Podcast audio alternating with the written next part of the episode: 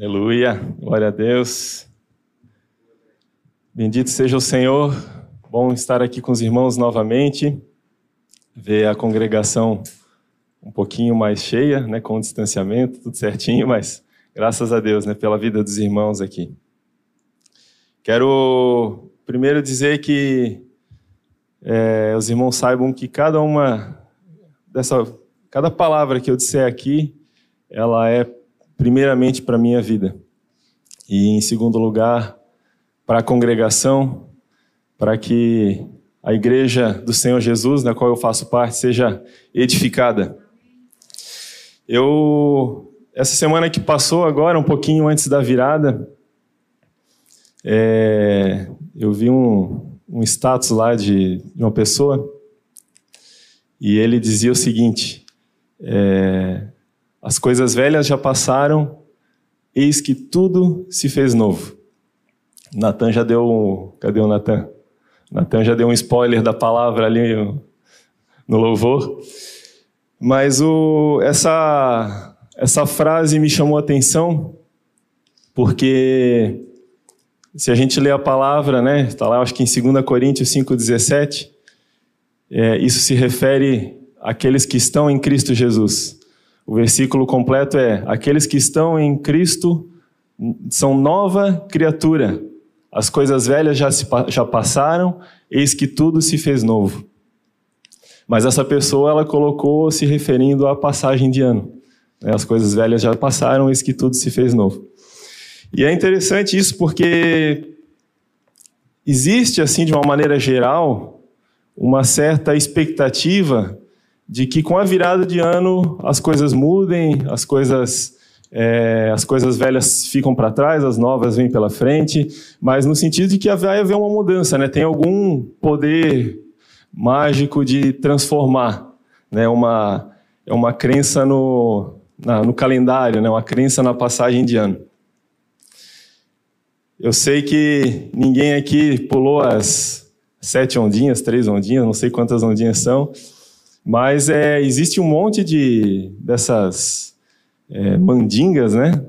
Que o mundo às vezes faz. É, é é? Três romãs, três sementes de romã na carteira. É, superstições, isso. Superstições do mundo a respeito dessa virada de ano. E aí as pessoas se vestem de branco, soltam fogos, numa expectativa de que as coisas vão mudar.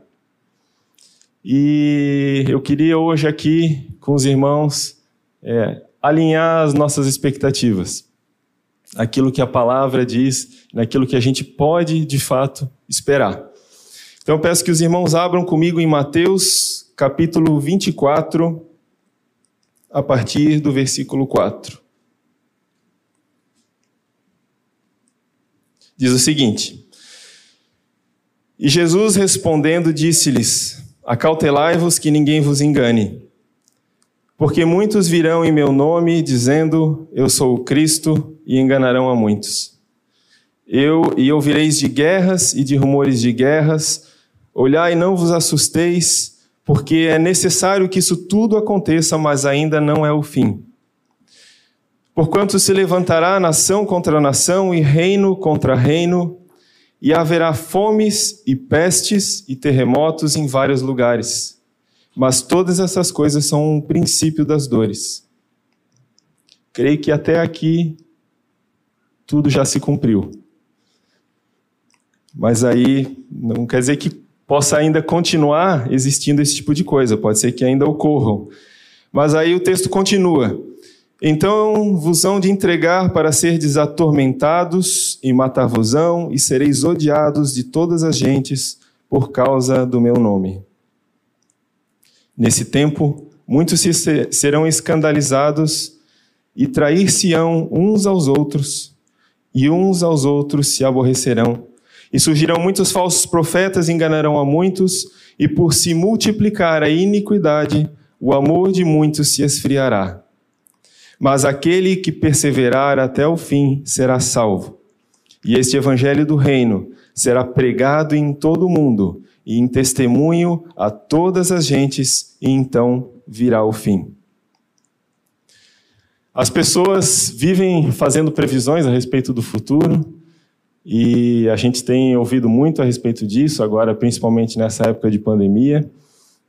Então, a gente às vezes fica com é, alguma expectativa em relação à vacina, se ela vai de fato resolver o problema, se a gente vai estar aí imune é, durante três meses, seis meses, um ano ou para a vida toda.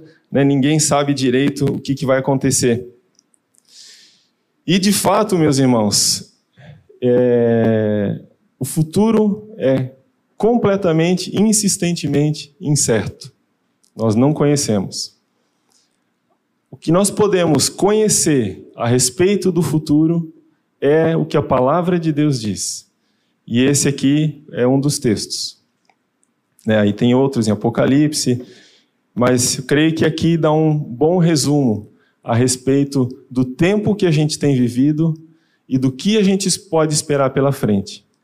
Se essas coisas vão acontecer a partir de hoje, ano que vem, daqui a 10 anos, daqui a 30 anos, daqui a 100 anos, a gente não sabe. Mas o que a gente pode esperar é o que está na palavra de Deus. Então, não quero é, ser aqui um, como é que é, um mensageiro do Apocalipse, né, trazendo más notícias, mas a nossa expectativa, ela deve estar no Senhor, né? não numa passagem de ano, não numa vacina, não esperando que a pandemia passe, esperando que as coisas voltem à normalidade. A nossa expectativa ela tem que estar no Senhor. E então eu queria, irmãos, trazer aqui alguns pontos importantes que nós precisamos manter em nossas vidas durante esse período seja com ou sem pandemia, importa, né, em período de normalidade ou período de exceção. E enquanto eu preparava essa palavra, é, eu lembrei do testemunho de um santo que já faleceu, mas foi nosso contemporâneo, e que o testemunho dele me marcou muito. É um testemunho de um homem de Deus e que havia quatro aspectos na vida desse homem que me chamavam muita atenção, que eram marcas na vida desse homem, e é sobre esses quatro aspectos que eu queria compartilhar. Esse homem vocês também conhecem, porque ele congregou aqui conosco, é o seu Silas. E eu queria compartilhar a respeito desses quatro essas quatro disciplinas, essas quatro características que são palavra, oração, evangelismo e serviço. Os irmãos já talvez estejam careca de ouvir a respeito dessas coisas, mas eu creio que por conta do tempo que a gente tem vivido, né, é uma coisa que, pelo menos eu tenho observado, às vezes a gente fica numa situação de espectadores, parece que a gente liga o stand-by, né? Aquela, a televisão fica desligada, mas ela na verdade está ligada, né? Está só esperando a gente acionar. E a gente fica ali né, naquela expectativa de que as coisas voltem à normalidade e a gente então volte a praticar as coisas, né, aquilo que o Senhor nos chamou a praticar. Mas não pode ser dessa maneira. Então, leitura da palavra. Certa vez esse irmão, o seu Silas, ele falou para a Silvinha, a Silvinha estava lá no, na recepção do, do RS, condomínio que eles trabalharam juntos, inclusive, né, amor? E aí ela compartilhou a respeito de um livro que ela estava lendo, que estava sendo muito bênção. E aí o seu Silas falou para ela o seguinte: nós não podemos é, comer para o mês inteiro. E da mesma forma, a gente deve se alimentar da palavra de Deus todos os dias. É algo básico, fundamental. Mas às vezes a gente tem falhado nessas pequenas coisas.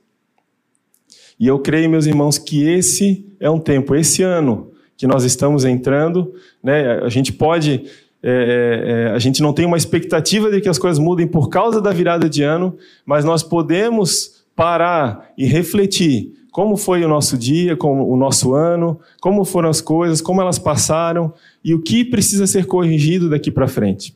Então, essa reflexão é importante e é isso que a gente está fazendo aqui hoje.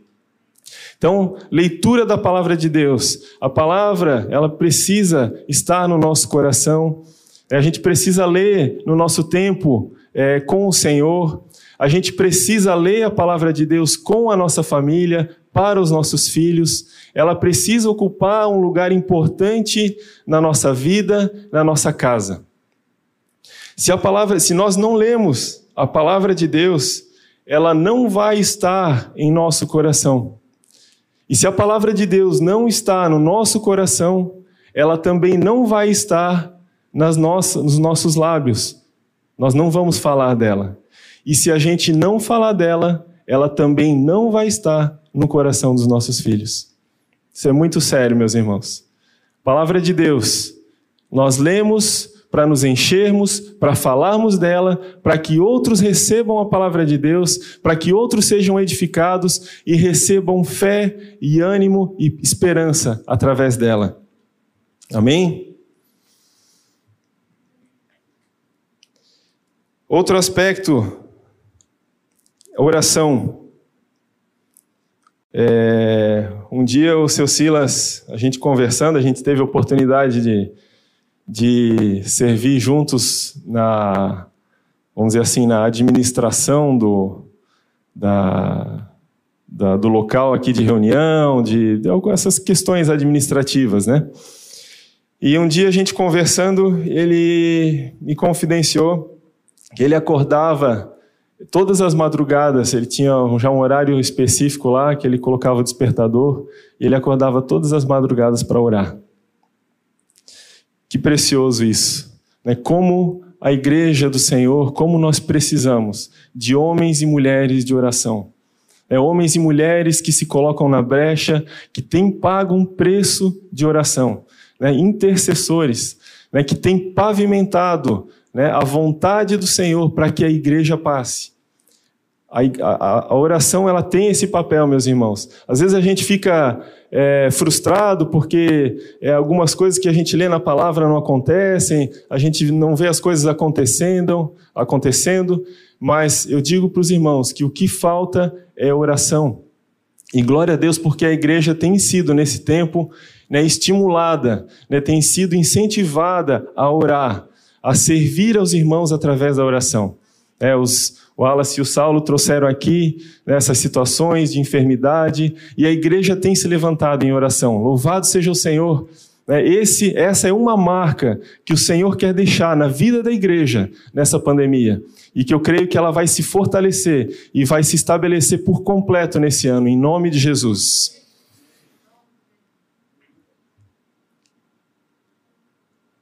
O eu tenho conversado com, com um irmão e tenho estimulado ele é, a respeito da oração. Ele tem tido bastante dificuldade e eu tenho dito para ele, né, como prática, né, levando para a prática essa situação, é, comece com cinco minutos por dia, dez minutos, cinco, dez minutos. É, às vezes a gente está numa situação às vezes tão cansado, tão é, desanimado até, que a gente não sabe o que orar. Mas coloca os teus joelhos no chão e fala isso para o Senhor. Senhor, eu não sei o que orar, não sei o que dizer, mas eis-me aqui, Senhor, eu preciso de Ti. Né? São poucas palavras, mas é assim que começa uma vida de oração. O mais importante não é o tempo de oração, mas é a perseverança. A partir do momento que a gente começa a perseverar dia após dia em oração, né, isso vai se ampliando na nossa vida, isso vai ganhando corpo. E aí a gente começa a orar então pelos irmãos, começa a orar pela igreja, começa a orar pelo vizinho, né, para que ele se converta, pelos nossos colegas de trabalho, e isso vai né, fazendo parte da nossa vida. E a gente vê que faz efeito né, que o Senhor responde às nossas orações, que Ele nos ouve. Então isso nos incentiva, a gente começa a orar pela nossa esposa, pelos nossos filhos, né, pela nossa casa, né, e o Senhor, Ele ouve as nossas orações. Né, nós temos um Deus bom, né, Deus é bom. E eu tenho dito né, que é, a prova de que o Senhor, Ele ouve as nossas orações, de que Ele fala, é porque nós falamos e ouvimos. Porque nós somos criados à imagem e semelhança do Senhor. Então, se tu fala e ouve, o Senhor também, Ele fala e ouve. Pode crer nisso. Confia. Em 1 Tessalonicenses 5,17 fala o seguinte: orai sem cessar. Simplesmente isso, orai sem cessar. Então, está indo para o trabalho, vai ali conversando com o Senhor, né, vai dormir, né, tem um tempinho com Deus, acorda. Em primeiro lugar, né, não vai direto para o celular, ou, né, te ajoelha, coloca a tua vida diante do Senhor, coloca o teu dia, a tua família diante de Deus. Né, vai cultivando esse tempo de oração com o Senhor. Quarto, é, terceiro aspecto, evangelismo. Eu creio, irmãos, que dos quatro aqui que eu estou colocando para vocês, é, o evangelismo foi o que mais é, foi deixado de lado nesse tempo de pandemia. E não pode, né, de maneira alguma, ser dessa forma, meus irmãos. Né, que o Senhor tenha misericórdia né, e nos perdoe, porque as pessoas elas estão sedentas, elas precisam ouvir do Evangelho. Eu tenho visto é, lá no trabalho, a gente não tem feito home office praticamente, e então a gente, é, como já trabalha junto, a gente acaba almoçando juntos e a gente tem conversado. E eu vejo assim, às vezes, alguns ali desanimados com as notícias, com as coisas que têm ouvido aí a respeito de pandemia, da, né, do futuro e situações familiares os campos estão brancos. Né? Nós precisamos pregar o Evangelho. Nós precisamos trazer a mensagem né, de que o Senhor Jesus ele resolveu o problema né, disso que a humanidade tem temido, que é a morte. Então, 2 Timóteo 4,2 fala o seguinte: prega a palavra, insta, quer seja oportuno, quer não. Então eu pergunto para vocês: é oportuno pregar a palavra em tempo de pandemia? Aparentemente não. Mas a exortação da palavra de Deus é essa: quer seja oportuno, quer não. Né, voltando a Mateus ali, que fala o seguinte no finalzinho: Aquele que perseverar até o fim será salvo, e este evangelho do reino será pregado em todo o mundo, em testemunho a todas as gentes, então virá o fim. Irmãos, em que ambiente que esse evangelho do reino vai ser pregado? De acordo com o que está aqui em Mateus: fome, guerra, pestes, perseguição, odiado por todos. Este evangelho do reino vai ser pregado. Os irmãos lá do primeiro século, né, em meio a perseguições, lutas né, que eles passavam, eles continuaram pregando o evangelho do reino e por isso ele chegou até nós hoje. Né? Quantos ao longo da história passaram por dificuldades, por pestes, por perseguições e continuaram fielmente pregando o evangelho do reino? Que seja assim, meus irmãos, com as nossas vidas também nesse novo ano, com a graça de Deus. Quarto aspecto, serviço. Como essa característica foi forte né, na vida desse homem, na vida de seu Silas os irmãos, eu creio que vários aqui puderam testemunhar e ser abençoados pelo serviço dele. Ele serviu a família, serviu a igreja, serviu aos de fora, né, serviu ao Senhor na sua velhice, ele serviu e serviu incansavelmente. Né, glória a Deus. E a igreja tem sido, né, como eu estava compartilhando, né, tem sido é, desafiada a esse serviço hoje, principalmente em oração né, nós dobrarmos o nosso joelho né, para servirmos aos nossos irmãos em oração. Irmãos aqui da congregação, irmãos de fora, né, e louvado seja o Senhor por isso. É, mas eu creio que esse é um aspecto também, né, nesse ano, nesse novo ano, vai se intensificar. Né, nós precisamos estar atento às necessidades dos nossos irmãos. Faz uma ligação, né, vê como é que eles estão, Falo isso para mim também, meus irmãos, tá? Como eu falei no início. É, essa exortação também é para minha vida. Mas nós precisamos né, estar atento à necessidade dos nossos irmãos, especialmente aqueles que têm é, ficado, né, por conta da, da situação de saúde, mais isolados. É, nós precisamos estar atentos. Né, aquele irmãozinho que às vezes é, vive sozinho, é, tem situações dessa no meio da congregação. Nós precisamos estar atentos. Mas eu quero animar os irmãos no seguinte sentido: né, não espere ser servido, né, sirva. É, a exortação do Senhor: sê tu uma bênção, né, sê tu uma bênção para o teu próximo. Né, não espera que alguém te sirva, mas sirva. Sirva as pessoas, sirva os irmãos. Amém?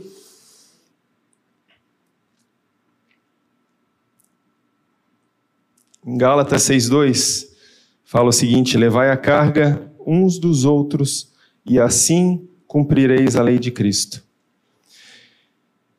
Esses aspectos, principalmente esses dois últimos que eu comentei aqui, evangelismo e serviço, eles certamente envolvem uma exposição maior a risco. Aí, claro, a gente precisa tomar os devidos cuidados, né? Máscara, álcool gel, mas nós não podemos né, ficar enclausurados em quatro paredes. Né? Nós precisamos, né, como igreja, né, se levantar né, e cumprir a palavra de Deus, né, aquilo que é ordenança do Senhor. E então, por último, eu queria, eu coloquei aqui quatro aspectos, né? Oração, palavra, serviço e evangelismo. E é interessante que essas, esses quatro aspectos da vida de um cristão, eles são como, é, vamos pensar da seguinte maneira, um pedreiro, quando ele vai levantar uma coluna, é, são poucos os ingredientes. Precisa ali de ferro, areia, brita, concreto, água, e é isso, isso é o suficiente. São ingredientes simples, mas quando eles são né, juntos, quando eles são colocados ali na coluna, e aquela coluna ela, ela fica extremamente sólida e capaz de suportar né, várias toneladas sobre ela. Então, da mesma forma, meus irmãos, é com as nossas vidas. Se a gente tiver esses quatro aspectos né, bem fundamentados, né, bem sólidos na nossa vida, no nosso caminhar, é, a gente vai suportar as pressões do dia a dia, é, as dificuldades pelas quais nós vamos passar. E eu lembro aqui a última vez que eu, que eu vi o, o seu Silas foi aqui nesse púlpito. Ele, ele costumava ficar mais ou menos assim, né? Com o joelho apoiado, mas era mais baixinho. Né? Cabelo branco já já já estou copiando aqui. Mas ele, eu lembro, eu não lembro exatamente das palavras que ele falou, mas eu lembro bem do semblante dele. E ele veio aqui para compartilhar, queria fazer uma cirurgia. E o tom da mensagem, né, do que ele compartilhou, era um tom de, de despedida.